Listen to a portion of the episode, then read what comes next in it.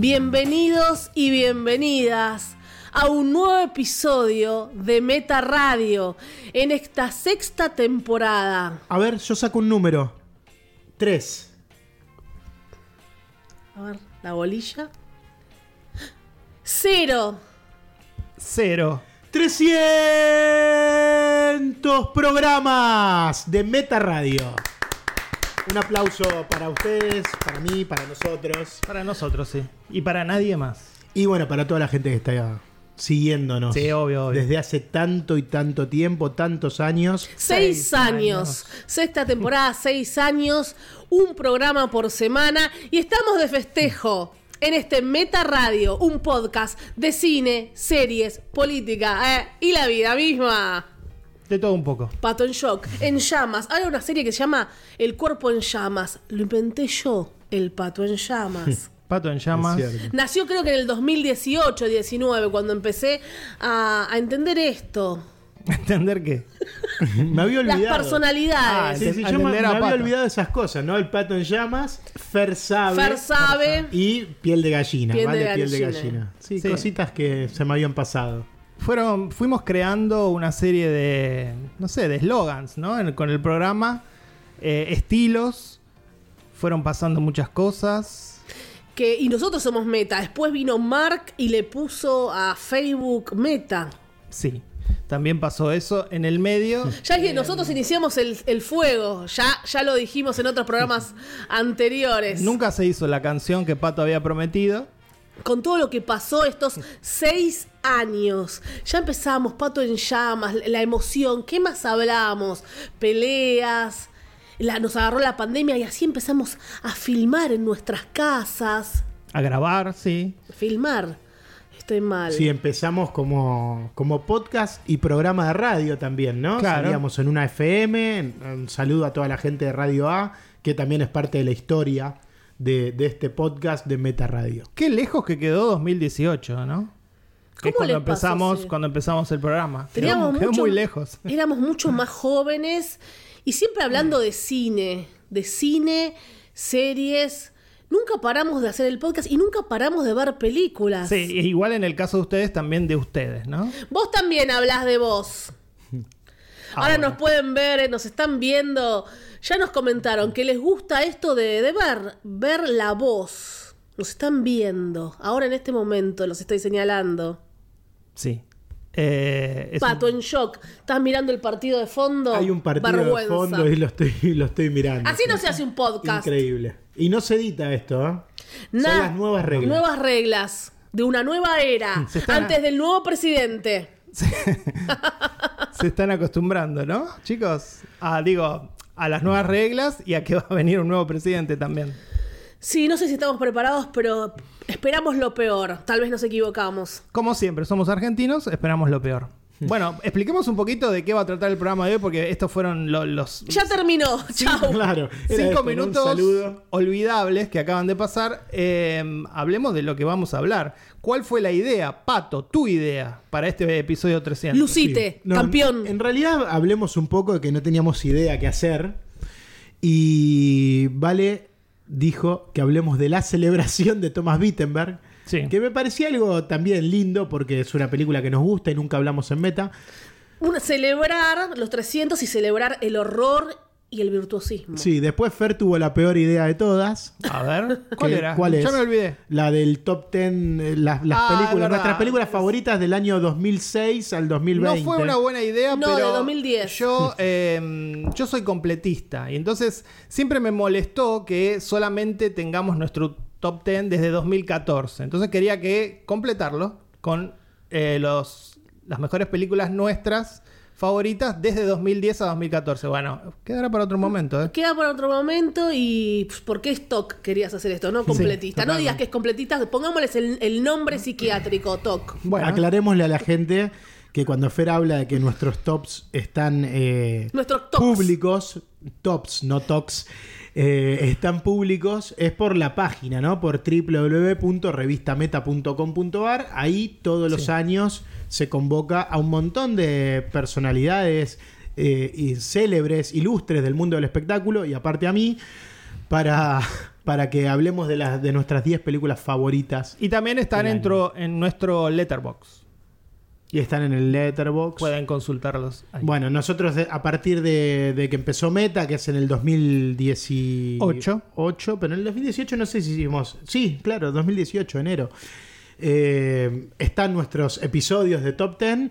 Y bueno, había que pensar otra cosa para este episodio 300 y se me ocurrió La gente te está escuchando en 2X. compartirlo con la gente, o sea, compartir algo nuestro con la gente, hablar de una película que sea relevante para nosotros, pero de alguna manera explicar por qué hemos conectado y a modo casi de una confesión, de una sesión de psicoanálisis, más que ahora se filma, ¿no? Sí. Eh, compartir algún mambo nuestro, algún miedo, algún trauma. Exponernos. Exponernos, desnudarnos. Des- Sí, a mí no me gustó tanto porque quieren No. con- contar súper intimidades. Yo no vale, Vale fue la más incómoda con esta, sé. Sí. con esta propuesta.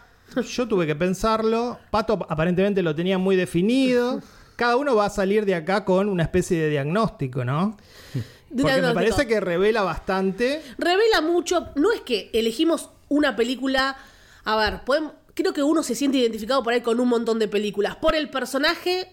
Puede ser, o por la trama, o por el contexto histórico, no lo sé. No es que soy la persona de esa película, o a mí me pasó lo mismo que a ella. Vamos a justificar eh, en esta exposición que haremos por qué conectamos de alguna manera con esa película. Tranqui, o sea, vale. Sí, estoy recagada. Estás cagada en las Sí, patas. sí, sí, sí. Estoy seleccionando, sí, porque Vale, es la más incómoda. depende de lo que uno diga. nada, no se entiende nada. Bueno, está bien, Pato que, Pato que no va a terapia, Fer dejó hace un tiempo. Pero a ver, Necesitan nosotros- exponerse. Yo sigo haciendo terapia. No, nosotros vamos a revelar bastante utilizando a la película como excusa. Espero que vos hagas lo mismo. Voy a hacer, bueno, yo hago lo que quiero. A mí Ah, nadie me bueno, va a bueno, obligar y presionar. Vamos a ver por dónde me lleva esta sesión de psicoanálisis. Un saludo a Martín, mi psicoanalista, que es el mismo de Fran. Lo puede- hacemos, contáctenlo y es el psicólogo de las celebridades. Como que lo pudo hacer solamente este que adelgazó. Em, Jules era. Jules. eh, ¿Cómo Cuando- llamaba la película? Cuando decís Fran, Jonah Hill. eh, decí quién es. Fran gente- Bendomir, Fran Bendomir, otro director de cine, y un actor y director de cine, Jonah Hill, con su psicólogo. Claro. Bueno, chicos, empezamos entonces. Eh, ¿Están dispuestos? Se van No sacando los. Nos empezamos a sacar los pantalones. Sí, sí, sí. Esto es ¿Por dónde como un empezamos? strip poker. Programa 300 para ustedes, oyentes de toda la vida, que a veces quieren saber un poco más sobre nosotros. ¿Están seguros? Si no abandonen ahora, aquí y ahora, nos sigan escuchando. No somos lo que ustedes creen que somos. Pato en shock con esta actuación en vivo. Fer acostumbrado. Sí. A los gritos también. Eh, bueno, que- no sé, ¿quién empieza? Que empiece el que tuvo la idea, ¿no? Bueno, empiezo, empiezo yo. Que Estaba aparte, así, Pato, que me- que aparte digan Pato, que digan es, Pato. eh, es la película menos trascendental, probablemente, porque después ustedes han elegido clásicos modernos del cine. Y, y yo. Somos muy clásicos. Sí, sí, sí. Sí, sí. Y, y lo mío es como una película más chiquita, también es una manera de recomendarla. Eh, se llama The Shipping News, acá se estrenó como Atando Cabos, una película del año 2000. Uno. creo. 2001. Sí. 2001. Luego de las torres. Que yo la vi eh, en cines cuando salió con eh, 18 años, ¿no? Ah, mira. Yo tenía esa edad, así que... Aún virgen. No, eh, ya no. Eh, casi, Casi. que Casi, pasó casi, casi. algo. Habían pasado tan pocas cosas que Me técnicamente rocé era, era con un la virgen. Sí, Aspiradora. Solo, solo con sillones había tenido sexo. No, Eh, quiero, no quiero juzgarte, pero ¿qué hacías a los 18 años yendo a ver Atando Cabos con Kevin Spacey, no? Bueno, precisamente por Kevin Spacey, ya lo he dicho acá. Ya eh, había violado Kevin Spacey en ese momento, pero, en esa estaba bien. Estaba bien. Claro. Estaba aprobado. No, no, estaba- Bien, ahora mal. Sí, es cierto. Aparte una película de, de Miramax, ¿no? De Harvey Bueno, Weinstein, así mami. que era, Mal. era todo parte de- del combo. Lo que habrá sido ese backstage. Bueno, precisamente fui por, por, por Kevin Spacey. Yo, ah, después de Belleza Americana, había quedado muy enganchado con ese actor y empecé por mi cinefilia. Siempre lo conté acá que eh, a partir de actores, directores, actrices, yo miraba toda la filmografía. Así que cuando se estrenó Atando Cabos, Kevin Spacey era la razón para ir a verla. Eh, y bueno, me encontré con un, con un drama eh, muy, muy profundo de, de- de nuevas aventuras, de, de esos personajes a los que les cuesta adaptarse al, al- al mundo. Y te empezaste a identificar. Y claro, me empecé a identificar. De tan chiquito en ese momento, tan chiquito, ya en ese instante o Sí, después. sí, no, yo ya estaba poco- en crisis. Yo ya- ya- en ese instante, sí, fue automático. Sí, sí, sí. Ok, sí. fue automático. Sí, yo estoy en crisis desde a veces no es los- automático, por eso pregunto. Estoy en crisis desde los 12. Desde que nacimos, y desde el útero. y creo que todavía no la he eh, superado, solucionado. Mira qué mentiras las de Pato. Todo bien, ahora seguís tranquilo. Perdón por interrumpir. Mm. No, no, por favor. Cuando dice yo estoy seguro con mis. ¿Cómo es? Eh, los- Certezas. Con mis certezas, mi vida, el día a día, lo que pase pasará. Pero Todas también, esas mentiras que No te me dicen acuerdo cuál era la frase porque lo escribí el día que cumplí 40 años, pero en armonía con, con mis problemas también. ¿eh? No, no te creo Como que nada. de alguna manera los abrazo. Pero si están en No, no. si parte están de en mí ar- y no me no no no pero hacen si los que problemas me eh, si los problemas si los problemas están en armonía es una contradicción Y es un problema. Bueno, ya, ya empezó empezó el psicoanálisis no en este programa En vivo. Bueno qué es lo que a mí me enganchó automáticamente con la película Pará. y que conecté sí Uh,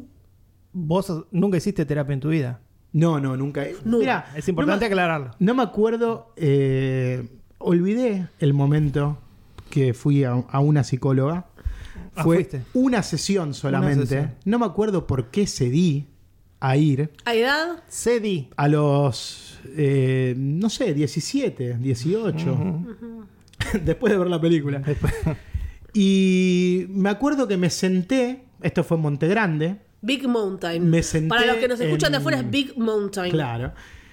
Me senté a hablar con, con esta psicóloga y ella me dijo, mira, yo creo que tenés, duró toda una hora la sesión, y me dice, yo creo que tenés muchas cosas que tratar, pero claramente para vos Claramente. no son un problema. Y lo que, lo que acabo de decir, vos estás bien con todo esto. Estás bien con te tus genera- certezas. No te genera ninguna, ningún, ninguna situación eh, problemática todo esto. Así que bueno, el día que se conviertan en un problema, Vení. vuelve y las charlamos. Sigo esperando ese día. Cualquiera, Nunca han sido un no. problema, no, no. No te creo, de verdad, no, son, no sonás Está creíble bien, ni listo. nada. Fui y me dieron el alta. Prácti- prácticamente. No, al en, la, contrario. en la No, primera sesión me dijeron, Te dijo- no hace falta que vengas. No hace ahora. falta que vengas. te dijeron tenés problemas de ahí a que no quieras hablarlos te dio la bueno, elección porque, y- qué sé yo, siempre hay cosas, ¿no? En la vida. Sí. Eh, y, y más si, si tenés un cliente, digo un paciente. Eh, nada, perdón. bueno, ¿qué, me- Falta- qué es lo que me- faltándote el, el respeto también a los psicoanalistas. Bueno, Nah, dale. bueno, Nah, es un fue- chiste. es un chiste, es un chiste. Es un chiste. Eh, Mi fallido con el psicólogo, no dije cliente.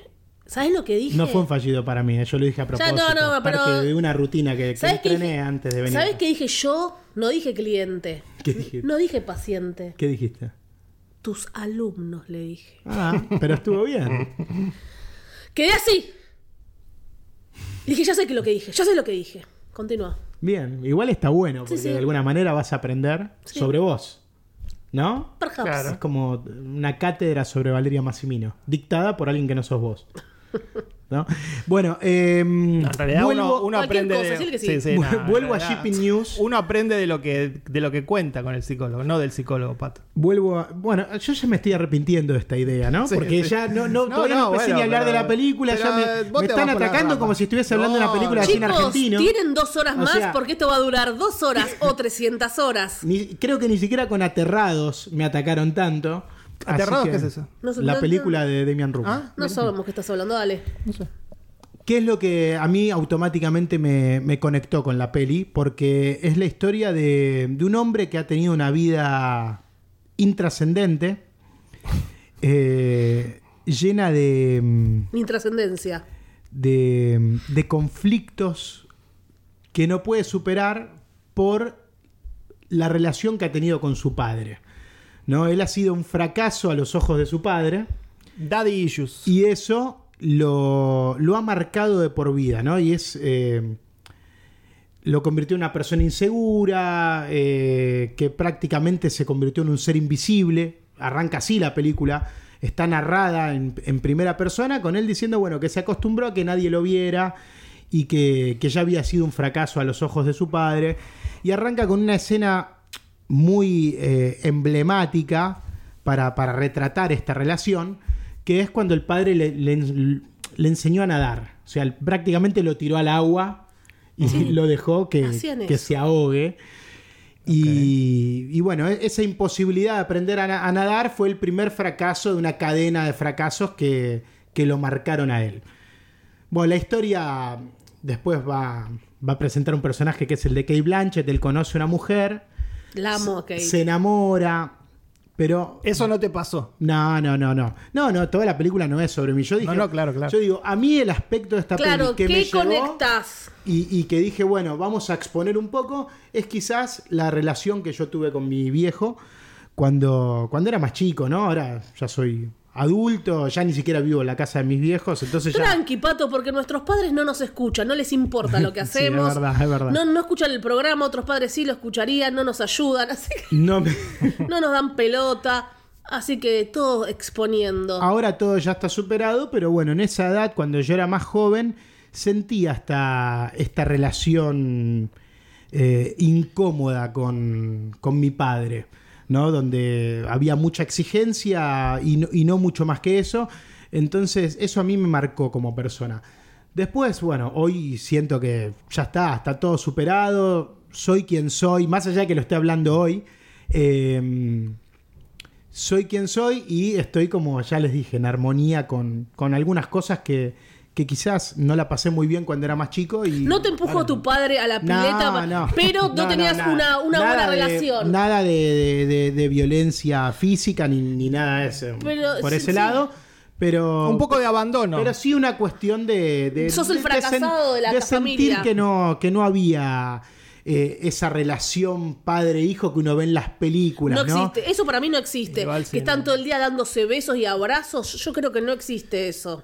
En Instagram existe, pero también es falso. Eh, pero bueno, estás hablando de. No estás ahondando mucho. Se hacen los cancheros y no estás ahondando nada. Es todo muy superficial. Bueno, la relación con mi padre. No estás diciendo nada. No te quiere. Sentís que no te quiere. Que, que sos un fracasado o que no hiciste lo que él No, hubiera no, hecho. claro, que no hice, que no, no hice lo que él esperaba que hiciera en la vida, ¿no? Yo de hecho, ya lo saben acá, abandoné una carrera eh, que estaba casi a punto de recibirme.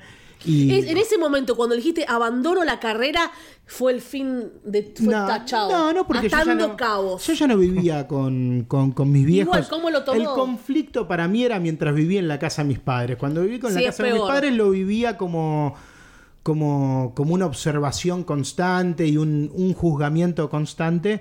Que después, cuando me fui, bueno, obviamente hice mi vida. eh, nunca eh, dependí económicamente de ellos, entonces eh, nada, no, no, no había lugar para reproche y aceptaron que, que bueno, que la- la- mi vida es mía y, y la vivo como, como, como yo quiero. ¿no? Pero es un asterisco en tu vida. Sí. es algo que, que- que yo creo que marcó un poco mi personalidad, aunque hoy no sea un Bueno, no es problema. poco eso que estás mar- diciendo, es un marcó mi montón, personalidad. Eso Todo es lo que pasa montón. con nuestros padres marca nuestra personalidad, marca nuestras acciones, queda en nosotros. No soy Freud, es así. Es todo te marca, todo es por algo. No, no es que no te afecta para nada. Es una gran mentira. Todo lo que hacen los padres de nosotros nos afecta. Para bien o para mal. Bueno, y a partir de, Para mal en de- de general. este- Para de mal este en inicio, general. ahora quiero hablar un poco de la película y No recomendarla. película. No, no la- no nos la idea, la la idea No era es la que, idea. que la veáramos los tres y también debatamos de la peli. No, no era la idea, eso es una como el otro día, como el otro día les dije No, que no. esto no es un podcast de, de- de política y quería hablar de cine, esto tampoco es un podcast de, de psicoanálisis. Es el programa 300 y, hacemos lo que queremos. No, no, no, no. Estamos no. haciendo tu idea, Pato. Es mi ¿Estás idea, pero mi idea es recomendar cine. No, bueno. Eh, Se puso exponiendo- nervioso, se no, puso no, no, no, no, no, no. Quiere Ah, bueno, exponiendo ¿y qué un poco de lo, de lo que nos pasa. Pero hablando también de una película y recomendando una película que me gusta que vean. Hablemos de la película. Que quisiera Sí, que sí, vean. hablemos de la película. Hablá de la favor. película. Yo no hablo nada entonces después, ¿eh? Bueno, él va. Yo no voy a hablar de mi película. Nada que ver. Todo muy por arriba. Sí, sí, Él sí. va a iniciar No un, nos interesa un la viaje película. en un nuevo lugar porque va a descubrir que tiene una tía que es Judy Dench y lo va a llevar a Newfoundland, que es una especie de, de pueblo en Groenlandia. Y ahí La empieza la historia de la película como que él va a encontrar su verdadero lugar, ¿no? De alguna manera, la, la película trata de encontrar una nueva familia. Lo que te va a pasar a vos con Chile. Uh, Cuando te vayas para no, Chile. No creo, no, no, Ah, yo no. no se sabe. No se sabe, claro, nada se sabe. Pero yo, trato de re- yo trato de reducir la, la incertidumbre al máximo, eh, prácticamente repitiendo mis conductas. Perdón que volví a vos, porque Sí. la película no me interesa, volví a vos, perdón. Eh, pero bueno, la peli también tra- eh, trata de eso y eso me gusta, siempre lo dije acá, es esas nuevas historias, esas nuevas aventuras de un personaje que, que llega a un pueblo nuevo y tiene que adaptarse a esas costumbres. El director es Lars Hallström, un, Un sueco. el sueco Lars Hallström, que es un especialista en, en este tipo de, de- de relatos emotivos, Sí. ¿no? Eh, recordemos ¿no? eh, a quien ama Gilbert Grave. Ah, Me bueno. imagino que es una peli que todos amamos acá. Y no, bueno. The Shipping News Clásicas. eh, tiene eh, ese tono, aparte tiene un elenco espectacular, trabaja Julian Moore también. Y es todo lo que a este tipo le va a ir pasando en ese pueblo, ¿no? De alguna manera, él va a estar acechado por esos traumas, por esa relación que ha tenido con su padre, por esa relación también un poco trágica con su mujer, que es Kate Blanchett, que, que en la película tiene un accidente y por eso marca el viaje de él. Y bueno, la quería recomendar. Sí, sí, está, está recomendadísima y bueno, hacemos la conexión con tu personalidad. Muy poquito nos contó Pato. Muy poquito, sí, muy En poquito. otra Sí, no, sesión se abre. Tuvo una que no- idea que no la está aprovechando. Disculpen que no, no. Hacemos lo que vos decís y no lo me cumplís. ahogué cuando Bueno. Me No me tiraron ahogué. para que aprenda nada. No, Eso me no, pasó no. también en el Tampoco, club, tampoco es que queríamos que llores a en la- el club en el Mitre me pasó acá en no- Avellaneda, acá cerca. Nada, que cambié de tema. estás- que no, pero no fue mi viejo, fue un profesor. ¿Les, co- les conté esa historia? No, no, estamos No, no hablando. les interesa. Bueno, no listo. banalices, de, de- preocupa- estamos hablando Pero bueno, de, mirá, de todo, Luis. todo va conectado, todo va Huye del conectado. tema. Llegó el momento de que había que aprender a nadar Bien. en la, en la colonia Bueno, de vacaciones. Pato. Todo, cualquier cosa menos hablar del padre. Y, pero también ha- habla de mí esto, Ah, escuchen. sí, sí, habla de y vos, está habla de conectado con la película. Y había que tirarse a la pileta y nadar de un, de un costado al otro. Te puedo hacer una pregunta yo. Y según eh, eh, tus habilidades te calificaban. Podía ser delfín, tiburón O sardo. o mojarrita. Porque eso todo Y maligno. yo fui mojarrita porque no me animé a tirarme en lo hondo. Así que otra cosa que me marcó a Em. los 8 años, ser tildado de mojarrita, Algo adelante que de todos los chicos. Y eso te sucedió también después en tu vida adulta, ¿no? No, no. Con algunas mujeres. No, no, porque después ya no. Pregunta, eh, todos No somos, la todos somos grandes, no tenemos más o menos la misma edad, podemos decir, bueno, Yo soy el más chico. sos el más chico, más yo tres años de diferencia con Pato, entre Pato y Fer sí hay 10 años, pero somos década. personas grandes, somos personas grandes. Una década y- de sabiduría, Y ¿no? hablamos de que nuestros padres son de otra generación, otras estructuras, no son open mind. Sí, en mi caso están muertos. bueno, uno, uno de ellos. Eh, bueno, tendría 120 años más o menos el Claro, padre por de eso, por eso. La, eh, mi madre ya lo sabe, murió el año pasado, de mi padre, pero bueno, son otras generaciones. Vos viviste en una familia ultra machista. Sí. ¿Cómo? No, contestaba Ah, por mí. Pato, no sé, que conteste él. Porque bueno, yo ahora que, eh, que voy creciendo es horroroso cosas que, que viví, que te das cuenta más de grande y que siguen, eh, la siguen teniendo y ya nos vas a cambiar a, a esta generación, no la vas a cambiar. Pero fue difícil aceptarlo, darse cuenta que tan fuerte es, que eh, cómo es la mujer por un lado, el hombre por el otro. El mandato, ¿no? Lo que dicen siempre, el mandato El, familiar. man- el mandato es quién maneja la plata, quién hace las cosas de la casa, quién tiene trabajo, eh, hay que casarse, tener hijos, Los roles, los roles, a mí me... los objetivos. Increíble. Se vive en las, en las fiestas de fin de año, lo, lo- lo veo, lo palpito, como me invisibilizan completamente. Como a Kevin Spacey. completamente porque soy la, la rara, la eh, black sheep.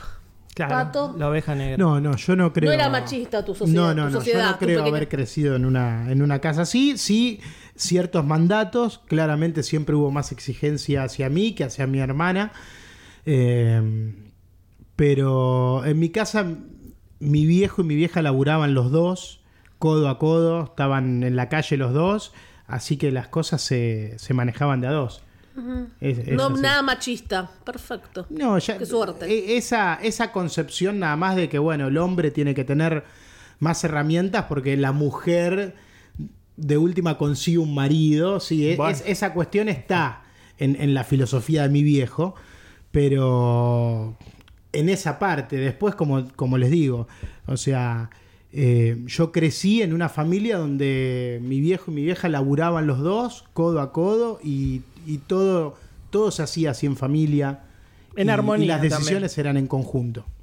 Ok, Bueno. Casi ideal lo que estás re- reproduciendo. Raro, yo no le creo mucho a Pato no, algunas cosas. Es como que tuvo la idea y dijo, no, tampoco voy a contar tanto, pero bueno. Sí, está como contenido, ¿no? Esa relación no, con el nada, padre, ahí, es- habrá sido un fracaso o no. Cuando no. hablamos de Quizás, que... bueno, ahí viene, Sí. co- viene conectado a eso, ¿no? Se me exigía más a mí por ser el hombre. eh, se esperaban más cosas de mí.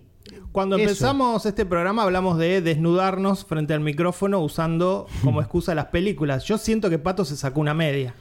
Sí, totalmente. Nada más. No, no, no. no. Totalmente. No estoy de bueno. acuerdo, no estoy de acuerdo. bueno, ahora vamos a ver Todo lo que vamos a decir nosotros. Bueno, vamos que a yo ver. pensaba, no, alguna cosa más, y comparado con vos, una boludez lo que está diciendo. Ay, papá no me quería. Bueno, y muy así por arriba.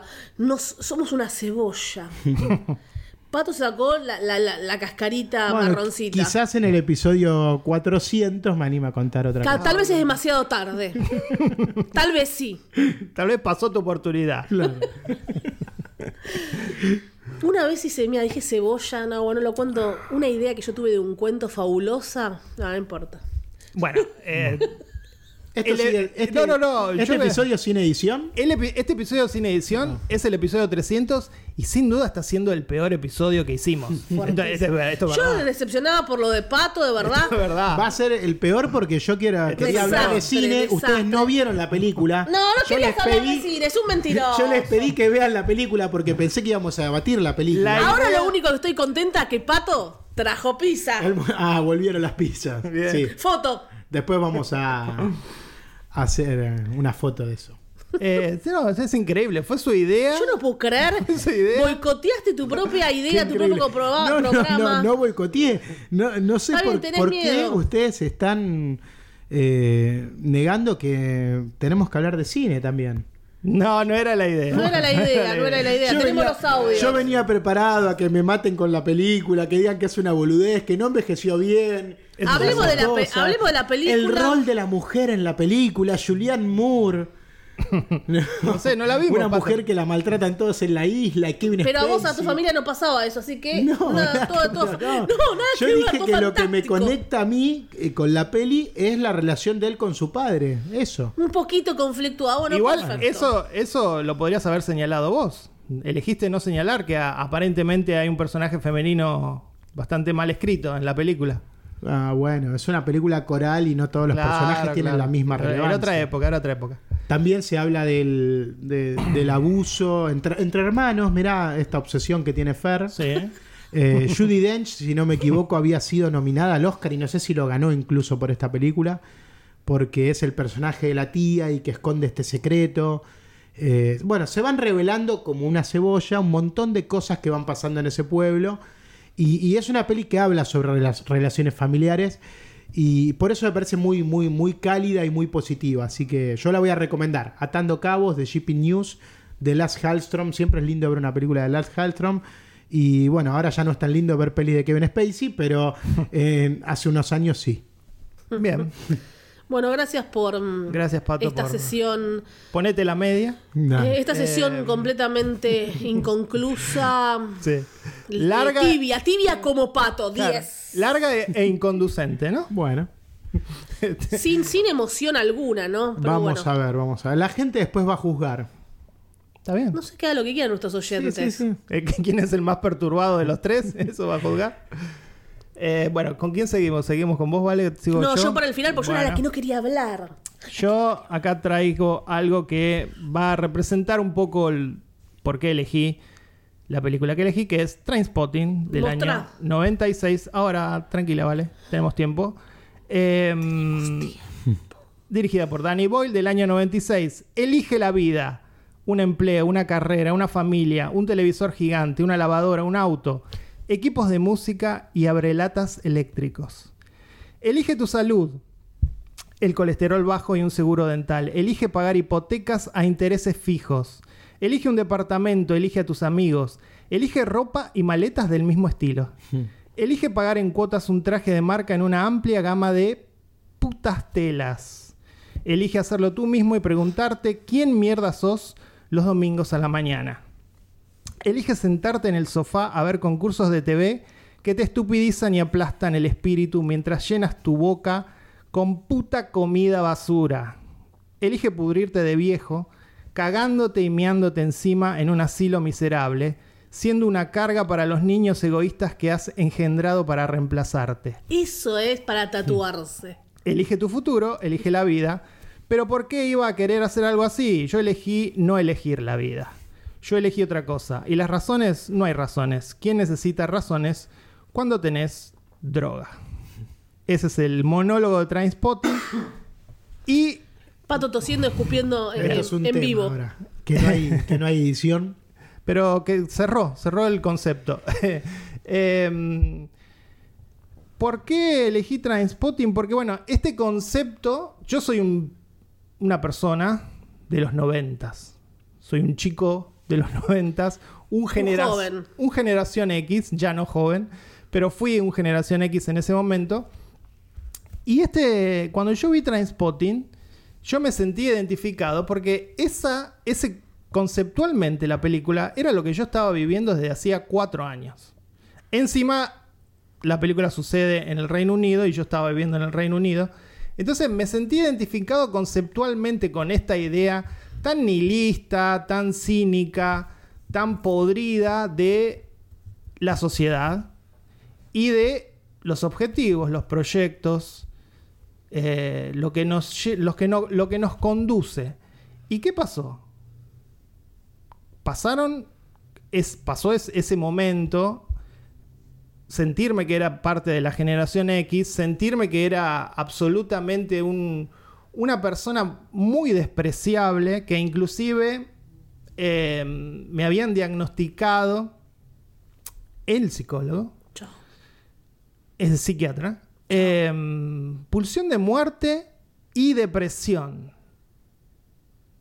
Pato en shock. Y por Yo sabía- supuesto que yo consumía todo tipo de drogas, no al estilo de, de los personajes de Trainspotting, Un saludo a la madre de Fer.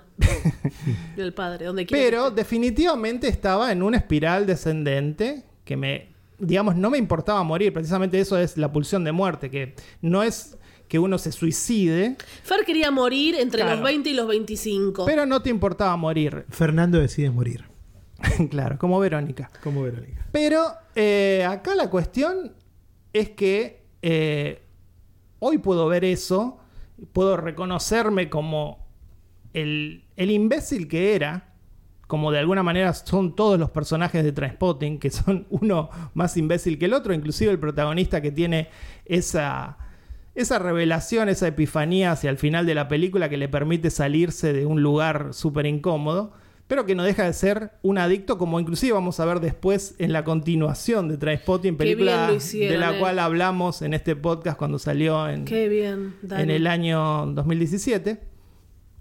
Eh, y, y entonces, digo, muchos años después, digamos, entrados los 2000, yo elegí la vida. No, no, no era irónico como en este caso... eh, En un el- momento, Fer choose life. Claro, en un momento no solo elegís la vida, sino que, bueno, alguien puede decir, bueno, de alguna manera te comprometiste con la sociedad, te convertiste en eso que odiabas, o en eso que combatías, o en eso que mirabas con desdén, Bueno, bueno, no, no. Ahí creo que estás y mezclando. buscaste el seguro dental, la televisión de gigante y, y elegiste la vida.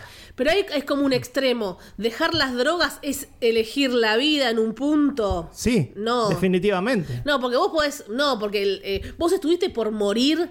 Estabas por morir, te hicieron RCP, tuviste una No, sobredosis, no, pero- no llegaste a tocar ese no, fondo. pero me puse en un montón de situaciones en las que mi vida peli- peligraba Zafaste. y, y yo no tenía, no tenía sentido de la supervivencia, que es algo con, con lo cual nacemos. Entonces, cuando te despojas de un sentido de la supervivencia, básicamente estás este, abierto a, a morir en cualquier momento. Por supuesto, todos lo estamos. Pero creo que Choose Pero- Life es porque dejo las drogas. No creo que el Choose Life puede ser No, para mí elegida yo la- no por dejar las drogas. No, pero yo lo acompaño inclusive con Y no tenemos seguro dental. tenemos una obra social de mierda. Pero yo lo acompaño no solo con eso, por eso también menciono, digamos, el capitalismo, la trampa del capitalismo, Pato. Sí, no, bueno, venía, sentate en un departamento, Totalmente. comprate. Uno se convierte en ese ciudadano modelo que la sociedad nos indica. Sí, nos co- y después nos- sos prisionero de esas cosas que, que, y que absolutamente. tenés y que querés Y hasta puedo hacer la conexión con, con, con el club de la pelea. todo el concepto del club de la pelea. Sí, sí, sí. Este, entonces, eh, digo, eh, es reconocerse y reconocer esa trayectoria, esa, ese arco que tuve como personaje, pensándolo en una película, este, y mirar para atrás y decir, bueno, estoy vivo, como dice, hay un divulgador científico que se llama Neil- Divulgador científico. Neil deGrasse Tyson, que dice algo que es que suena cursi, pero el, que él le da una una connotación científica y es que es literalmente un milagro que hayamos nacido. Suena espiritual o religioso, yo mm, digamos me cago en Dios. No, no lo digo por eso. Lo digo con, como lo dice Neil deGrasse Tyson, que es eh, en el sentido que de probabilidades. Él hace una cuenta general que es imposible hacer la cuenta Sí, a nivel los número. millones de Claro. espermatozoides y eso. No solo los millones de espermatozoides, sino las millones de personas que vivieron en la humanidad. Y de óvulos, pato. Claro, digamos, si, si, si la población, si todas las personas que nacieron en la historia serían, pongamos un número ficticio, 100.000, eh, que podrían haber nacido, digo, no que nacieron, sino que podrían haber nacido, las que nacieron son 10. Es decir, nosotros somos una de esas 10. Hmm. ¿no? Entonces, eh, es literalmente un milagro haber nacido, haber estado acá, haber experimentado esto, haber eh, creado cosas, este, los, los que, la- las personas que crean cosas, eh, o simplemente Existir, llevar, vivir. sí, vivir, vivir una vida Pero no solo respirar, ¿qué más lo, hacemos? lo más digna posible, que es lo más difícil. Igual vos hablas de eso, que bueno, para mí hay una, está bien, es tu, tu visión. Cuando uno escucha, yo digo, bueno, sí, las drogas un ex- no puedes salir hasta que te hace clic, vos lo pudiste hacer y choose life, ponele. Pero también eh, haberte ido joven te permitió eh, conocer un montón de cosas que hoy muchos chicos de por ahí de, de- a los 18 no pueden irse a la mierda y con, conocer, conocer un- otras culturas, abrir Sí. como dice la cabeza. Vos, Pero vos siempre te- te digo, Fer cruzó, estuvo en el transiberiano. A mí eso me, es algo que creo que es fascinante. Y él dice, no, bueno, es un embole de, de Rusia a China. Pero eso no lo hubieras hecho. Está bien, lo hiciste drogado, no te acordás. Pero es algo, no sé, que... ¿Vos qué hiciste ayer? Fue a, Co- fue a Coto. No, yo estaba cruzando el transiberiano. Me parece Pero a mí me parece- interesante. No sé qué pensábamos en la Bueno, cabeza en primero- ese momento. Porque primero- ahora no somos los mismos que a los 18. Pero vos tenés como... Claro, pero la gente que, que vive en Siberia, capaz que le resulta tan trascendental venir a Coto de Sarandí. Una aventura. Claro. No, que te digan a... Bueno, No, lo que pasa es que al supermercado. vos, vale- Claro. vos tenés muy idealizado los viajes. Y a mí me parece Es que... algo que me faltó no hacer es- y cuando los hice Sí. quedé fascinada. No estaba drogada, pero por ahí yo quería viajar a los 18 y hacer cierta cosa. Después lo voy a contar en minutos. Y después no la hice y después cuando pude viajar ya más de grande, es algo que me encantó conocer a otra gente, a otras culturas. Y digo, mira si lo hubiera hecho más joven. Seguramente te drogas. A- al nivel de Fer, de disociarse, estar tirado, y no saber quién sos, bueno, no sé. Ese Con era la el nivel, pulsión- Ese era el nivel de Fer. vale, vale está obsesionada con una anécdota que yo conté Estar tirado y no saber Acerca- quién es Sí. a ese nivel. acerca de eh, una droga que yo probé que te brindaba la sensación de disociarte. Y lo habría manifestado Fer. Y, Se salió de su cuerpo. y efectivamente, claro, es, es tipo la ayahuasca. sucede. No sé cómo es la ayahuasca porque no, nunca probé. Que lo tenés que hacer con alguien que te esté vigilando, porque no sabes qué puede pasar. Claro. Este, bueno, pero digo, más, más allá de eso, eh, digo, más allá de los viajes, eh, me parece que uno lo que tiene que evaluar es qué haces con eso. No, ya sé qué hacer, porque, Porque yo, yo- también puedo ir acá a, a Lanús y hago algo increíble. Conozco una historia, conecto, no es necesario irse a Transiberiano, pero uno lo ve como en el otro extremo del mundo, a una edad que sos tan chiquito que todavía no, no entendiste nada y te fuiste No. huyendo de tus padres. Pero a lo que voy es que eh, un pelotudo es un pelotudo en Londres y en Sí, sí, Avellaneda. sí, ya sé. Entonces digo, no me hace, no me hace mejor haberlo hecho en Europa. No, ya Me- sé, vos me- elegiste es, Europa, es pero la, bueno. es la misma estupidez. Es digamos. como que uno quería huir y a veces no sé dónde huyo. Y además en esa edad, ahora uno tiene otra edad y es distinto. Yo no pensaba lo mismo que ahora, es así es. Así es. No, bueno, claro. Pero sí me hubiera abierto la cabeza con otros temas. También, Porque yo obviamente, estuve hay muy un, estructurada. hay un crecimiento personal. Eso digo. Hay una maduración. Este, pero bueno, me parece que ta- también eh, uno puede decir que son como años perdidos en muchos aspectos. Este, cuando pienso en mi realidad actual, puedo decir que hay, hay un montón de cosas que hice a partir de los 40 que podría haber hecho antes. Entonces, bueno, e- es, es nada. Si bien uno no elige la vida, que es choose life, uno no, no elige eh, exactamente la vida que tiene, sino es uno pura, uno- es pura uno elige vivir, ¿no? Y después la vida es otra cosa. Claro, es pura intuición. Uno tiene que vivir y la vida es lo que se va armando, lo que se va dando y no, no todo depende de, de uno. Pero Es bueno, así. la parte nuestra es esa, vivir. Vivir solo cuesta vida. Y acá Eh, finalizamos. sí. Re bien, chicos. Porque se hizo la hora. Y bueno, eh, eso fue Trainspotting. Ah, sí, quería. ¿Viste, Fer? Me, me- me cagó a pedos y ahora se olvida. Acá tengo el vinilo. Ahí está Fer. Tenés que poner Photoshop la cara. Ponete la fo- tenés que ponerte la cara ahí adelante. Choose Fer. Choose New Fer. O All Fer. Chus meta. El vinilo es muy lindo. Para quiero que, que se Igual vea. Fer extraña, no, no extraña las drogas. Yo Nah, ah, un poco de humor. Yo Hermoso estuve, este vinilo. Estuve a punto de traer mi, mi, mi DVD original de Habría Shipping que ponerlo. Ahora después lo ponemos, chicos. Sí, para completar, ese fue el vinilo doble de Trainspotting importado. Porque es una, un soundtrack maravilloso. Maravilloso. tiene Ahora lo ponemos, Fer, ¿eh? La canción de Iggy Pop, que se convirtió en un clásico por la película. Sí. Pulp, Blue Reed, Underworld, Blur, Damon Este Albarn, encanta, Primal encanta. Scream, New Order, Pato. No, menos mal que no nombraste a Elástica. No, eh, lo saltaste. lo salté. Los que conviene saltaba, bueno. ¿Y ahora? Encontrándonos a nosotros mismos. Seguimos desnudando. Pará, Pato se sacó una media. Yo creo que me saqué. Mm, todo no. Me saqué la. Fer- sí, quedé en cuero. Fer se sacó la gorra. No, no. Hoy, Justo sí. hoy está sin La gorra, las, las medias, la gorra y un guante. Yo creo que mostré el culo, ¿vale? Bueno, cuando me hablaban de esto, yo no sé qué elegir, no sé qué elegí. Porque como Vale, en llamas, enojada, yo caliente toda la semana. Porque no entendía mucho el concepto. No, bueno, no es que seas la protagonista de la película, no es que hayas estado viviendo en Londres, no es que te lleves mal con tu padre, porque yo soy varias películas entonces, yo soy un poquito Amelie, yo soy un poquito, bueno, el Club de los Cinco, Breakfast Club, ¿por Pero eso sos vos, porque vos sos así. Tu personalidad sí. es múltiple. Sí. Y estoy hablando de también cosas psicológicas, ¿no? Entonces digo, también soy Verónica Decide Morir, sí. Sí, Paulo Coelho, con Buffy, Sara Michelle Gellar. ¿Viste que hay gente tri- bipolar, Pato? Hmm. Bueno, Vale sería como quintupolar. La tetrapolar. Después estaba la que voy a hablar, que finalmente elegí, la profesora de piano. Haneke. Dije, esa es muy, muy personal, le digo a Far, bueno. También de 2001, igual que la de Pato, ¿vos la viste en cine? No, No, la viste después. la vi después. Bien.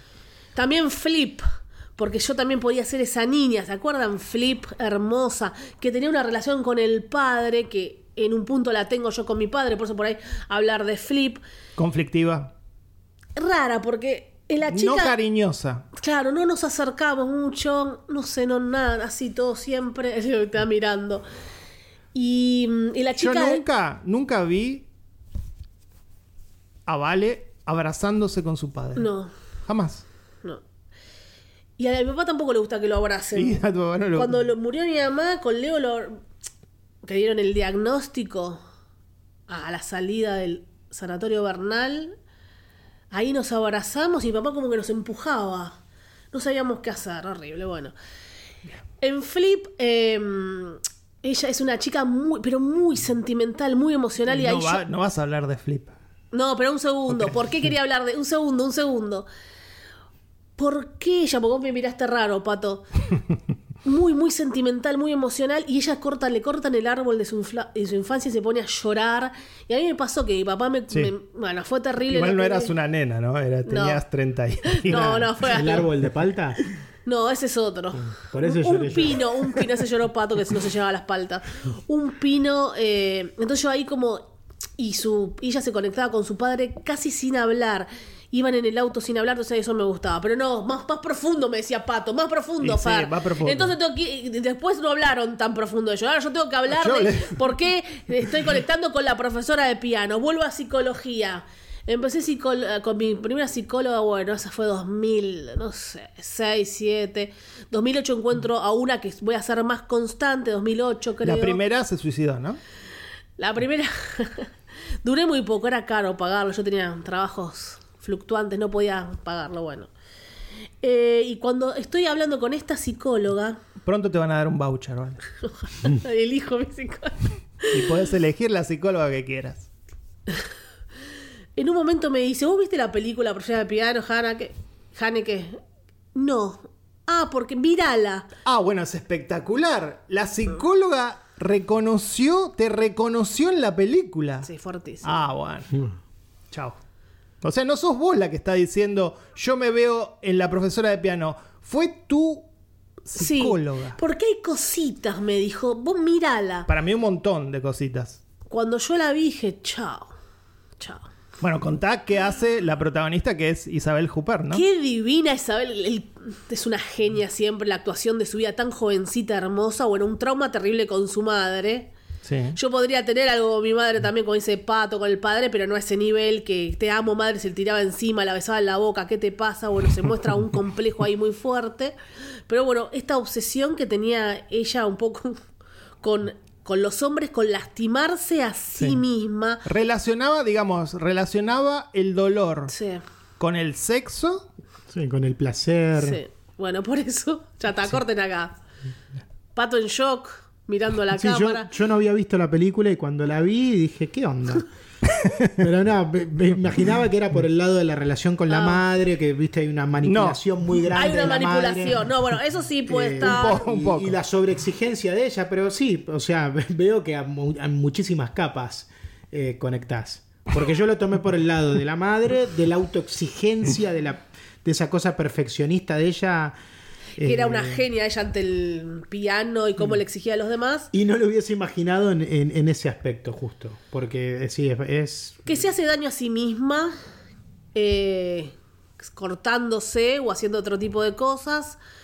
Y bueno, esto que tiene con, con el, el sueño que tenía que le haga un hombre, ¿no? Lo que le pide al hombre que le haga. Decilo, por favor, porque hay gente que no vio la película y tenés que ser spoiler. explícita.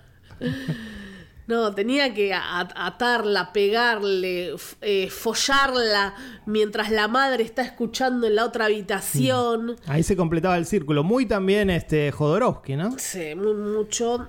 Y bueno, hay- alguien se va a sumar para hacer este, este Siempre hay deseo. alguien que se suma. También es un poco ninfom, ninfómana, ninfomaniac. Que ella eh, iban a que mm, eh, el de Billy Elliot, no me acuerdo el actor, les pegue para, bueno, experimentos. Pero bueno, la psicóloga me hablaba de dañarse a uno mismo eh, haciendo algunas cosas. Y Sí, bueno, hasta digamos que- ya está, y chicos. ponele, ¿y a, ra- a raíz de qué viene eso? Querer experimentar eso. Porque vos sabés que cuando yo miraba la película, pensaba en eso, ¿no? La escena que ella va al baño a cortarse. Digo, ¿de dónde nace esta, esta pulsión por, por querer lastimarse? Que yo lo veo en muchas Sí. películas. eh, chicos Sí, pero que está se- buenísima, Chicos, yo- chicas que se cortan con una gilet, eh, Bueno, los hice- brazos todos marcados. Todo esto yo ya lo tenía en mi cabeza. Digo, todo esto se ve en el, en, en el cine primero, se ve, eh, se lee en un libro y por eso lo imitamos. No, te No. explico. Cuando yo ya estaba con este tema, la psicóloga me hizo eso, me dijo eso, ya está. Yo empecé a hacer, soy periodista, empecé a hacer in- entrevistas y notas sobre este tema que tiene un nombre, un apellido de personas que se cortan. Y la explicación está genial y es entendible, que se lastiman porque tienen algo tan terrible por dentro, que les genera tanto dolor, que se cortan físicamente para, como abro la herida, físicamente y ahora concentro el dolor en esta herida, veo salir sangre, estoy drenando o vomitando para dejar de pensar en eso que me perturba tanto que no puedo salir adelante. Entonces se generan cortes porque ahí como que respirás o vomitando o cortándote. Y o cosas sexuales. Y vale la pena aclarar que está lejos de eh, una, una, una- un tipo de práctica más lúdico, que pueden ser el bondage Sí. o el BDSM, el sadomasoquismo, digamos. eh, que eso es, es como da- desde el lado de la diversión, ¿no? Acá ya Sí. es una patología. Sí. Entonces, Claro, eh, sí, yo, yo lo vinculé, dije dolor, placer, pero claramente Dolor, acá no hay placer. Acá es el dolor como una vía de, de, de- de liberar, Sí. eh, de, de- de tener un escape, ¿no? Pero un psicólogo te va a decir que en un punto hay placer. No. No sé. hay placer en el dolor. Sí. Eso sí, me parece que es así. Pain, pleasure. ¿Cuántas veces te dicen Mm. eso? Es más, hay gente que obtiene placer de causar dolor. Sí. Bueno, conectando con el fanatismo de Fer, y a mí también me gusta el tema de Nine Inch Nails, ¿no? Hurt habla de eso. Sí, sí. I hurt myself today to see if I still feel. Para ver, me lastimé hoy para ver si todavía siento, me focalizo en el dolor, que es lo único que es real. Sí. Es exactamente así. Y es justo lo que está. ¿no? Sí. De hecho, no, no sé si estás hablando, estás leyendo la letra de la canción o es lo que te pasa a vos. Es- acabas de decir la letra de Tren Reznor. Fer antes nombró, a- habló de una espiral descendente. Sí, ¿viste? Todo está Así conectado. que- y después, bueno, de última, yo voy a citar el tema Only, Only You, como que lo único que existe soy yo. Only, Que básicamente Only you de los plateros. lo que regla mi, mi vida, ¿no? Así que bueno, cuando la, el psicólogo me dijo eso, bueno, me llamó la atención, empezamos a trabajar un poco en el tema. Pero pará, ¿de qué año estamos hablando? 2008, Ah, o sea, la película ya tenía unos años. sí. Después, eh, cuando mm, la endocrinóloga mm, me recomienda a esta psicóloga, bueno, y cuando yo vuelvo a la endocrinóloga, tengo, tengo ahí, dejó sobre la mesa las notas de mi psicóloga. Y yo Uh, leí. No voy a decir lo que les. No, eso no lo voy a decir. No, no, está No, lo voy a decir. Una, una pausa, una pausa. No, ¿Y para qué contaste esto? No, ¿Para no. qué lo contaste? Y no me gustó leer eso, no pude leer todo. No ¿Pero qué te, todo. qué te puso una palabra? No, no, no voy a decir. Igual, ¿lo viste ahí o vos, vos sacaste las notas? No, estaba sobre. Ella Yo se te levanta. veo como una persona como se levanta, va, abre el cajón. claro, las películas, películas. hago Sí. así, llevo mi expediente. Sí, y me sí. saco- no tenía celular. Esa época le sacabas foto, foto a cada hoja. No, realmente lo dejó sobre el escritorio y se fue a buscar algo un segundo, estaba imprimiendo algo. Y vos Y, miraste. y lo, estaba así, acá tengo una hojita, la acerqué un toque, eh, una letra que no entendía un carajo y llegué a dilucidar algunas cosas. Y bueno, no...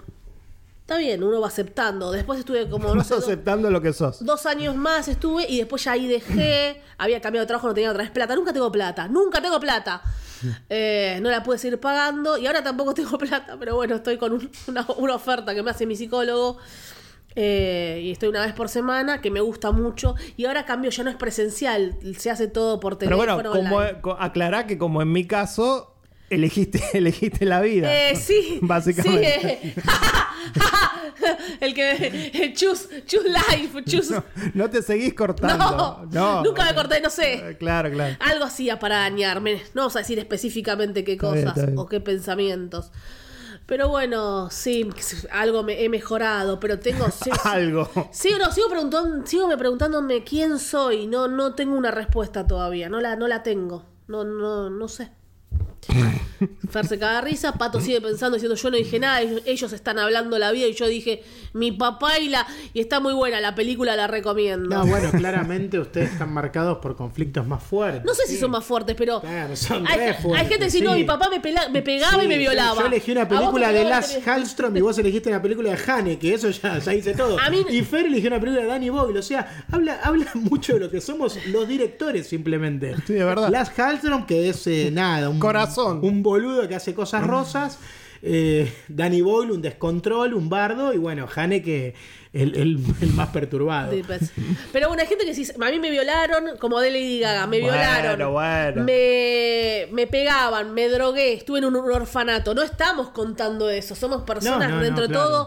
No, no nacimos en, en la pro- en la pobreza, que eso también hubiera cambiado mucho. No, no tenía como Maradona, nací en un cajón de verdura en plena villa. No, no, no. Otro conflicto, otra cabeza. Dentro de todo somos personas, comillas, con, con problemas que se puede identificar, no se puede decir normal. Problemas burgueses, se puede decir que tenemos.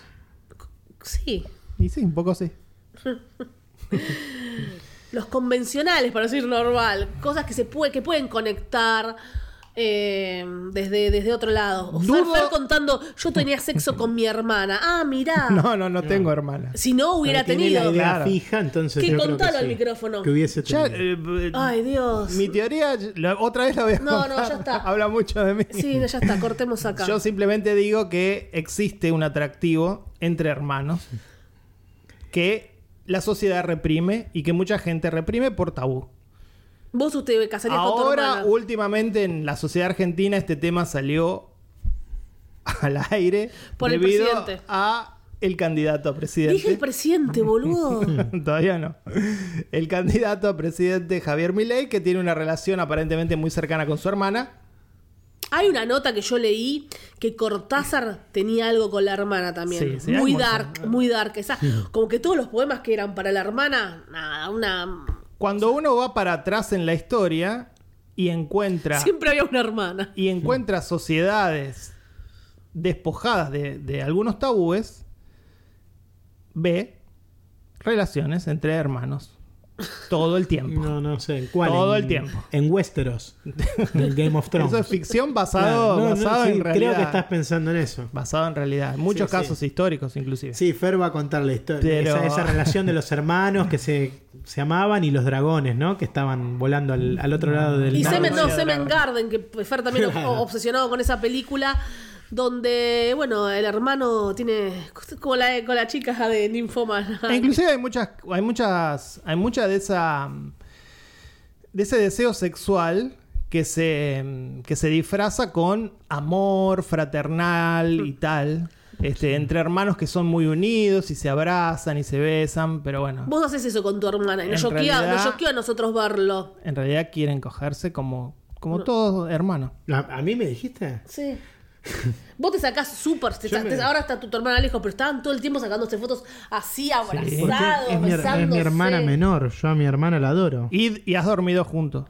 Sí, Eso no, sí. ahora, a esta edad, a mí no me gusta. A, la- a esta edad. Ya hay un podcast que se llama así, en la cama con mi hermana, no sé cómo le pusiste. Sí, sí, me ya lo parece contó una persona de 40, una, alguien, de 30 durmiendo en la misma cama, a mí me causa rechazo. Yo creo que hay. eh, Yo ni en pedo dormiría con mi hermano. Hay- hay Digo, no, Leo, yo en el piso. Hay ¿no? algunos mambos que cada uno tiene que, bueno, los, los lleva a pensar esas cosas. o sea, No, no corresponde, no yo- corresponde. Yo ya les expliqué, yo puedo dormir con cualquier persona. La No, culpa no. es mía. ¿Eh? Por pensar así, la culpa es mía, no de la gente, no de los hermanos que, que- que se atraen el uno al otro. La culpa es mía, que lo que lo expongo.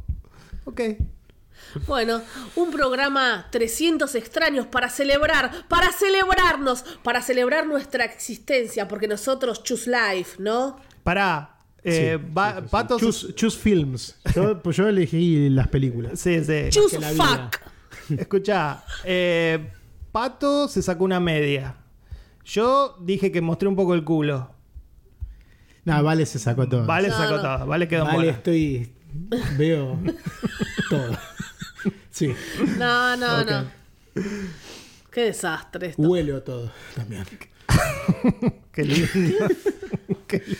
Eh, Qué y la celebración sigue, ¿no? La Porque celebración sigue y ya vamos a hablar de la estamos en el celebración. episodio 300 y se viene un 301. Sí, que la extendemos. Extendemos este momento, chicos, y en vivo, contalo, pato. No, no, con- contalo vos que sos la que aprendió todos los detalles. Yo No, todavía sé no, lo sé. Vamos a hacer.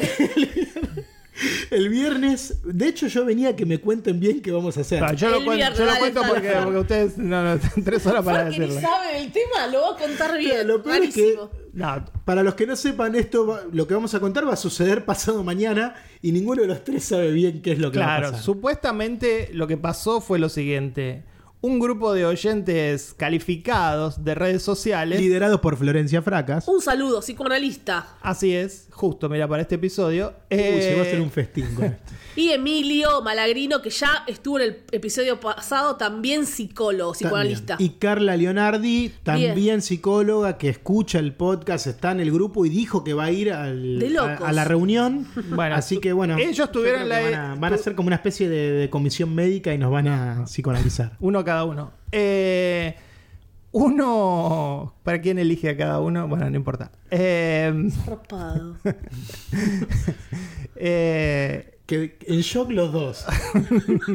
Pero bueno. Fer dice estas cosas porque él no está en redes sociales y nosotros sí Claro. como que ya tenemos Sí, un tenemos- vínculo con todos. no, ¿no? pe- pensé eso, que eran justo tres psicólogos y somos tres. Bueno. ¿A quién iba a atender cada uno? Nada más. Listo. Eh, bien. Este, lo que digo es que ustedes generaron. eh, no, los oyentes generaron una reunión Sí. para conocernos finalmente después de seis años. Vernos en vivo y lo que se nos ocurrió es hacerlo en un lugar donde además podamos grabar el episodio, filmarlo y bueno, y tomar unos, unos drinks y espero que el programa sea mejor que este. Eso va a ser el viernes a las ocho y media en Casa Berlín. Que queda en Honduras y Fitzroy. En Así que vamos a estar ahí. Igual eh, cu- cuando escuchen este episodio, no, no sé, ya, ya habrá pasado, ¿no? No. Porque no todos escuchan en tiempo Ah. y forma. Ah, claro, claro. Sabemos que hay Al gente que apenas sale, escucha, pero Y la hay gente que está tomando un avión de Paraguay para venir a este evento el, el viernes. Ah, mirá. Bien. ¿Sí? Bueno, ojalá. Ah, bueno. No sé. Ojalá. Incertidumbre. Bueno, hasta aquí llegamos. Vamos a comer las pizzas de los 300. Festejamos con pizza. 300 fetas de pepperoni. Sí. Que aparte la- la- las pizzas, hace mucho que no amasaba pizzas, pero de alguna manera se habían convertido en un ritual de, Sí. de meta. Sí. Pero con las dietas, Y las dietas y los miedos y los aumentos. los aumentos. Dietas que fracasaron, ¿no? Sí. dietas que fracasaron. Pero bueno, eh, dije, para los 300 hay que amasar de nuevo. Y fue una sorpresa.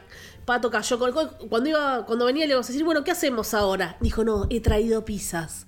Bien. Wow. Así que ahora yo voy a salir a comprar algo que diga 300. Y cuando vos vayas a comprar, Fer y yo nos vamos a quedar hablando de, de nuestras chotas, ¿no? De las chotas, Fer? es lo que hablan Es lo los que hablamos los hombres. Todo el tiempo. ¿Mm? Bueno. Gracias por estos seis años, por 300 episodios, al micrófono. Por 300 más. Sí, tengo miedo. ¿Sí? ¿Tanto? ¿Queremos tanto más? Seis años más. No, no sé, ¿Queremos? no sé, se termina cuando se debe terminar. Al micrófono, la pianista, no, al micrófono, Valeria, Karina Massimino, junto a... Pato Paludi, un Quoll del norte, como el personaje de Kevin Spacey en la peli, Y Fer Casals, libre de drogas. que eligió la vida. Elegí la vida. Chus Pato. Chao. Ah, pensé que iban a decir Chus Vale, Chufer. Vamos. Queda todo grabado. Chus, vale, Cada uno se elige a sí mismo. el, el ego. Yo sigo saludando. El peor final.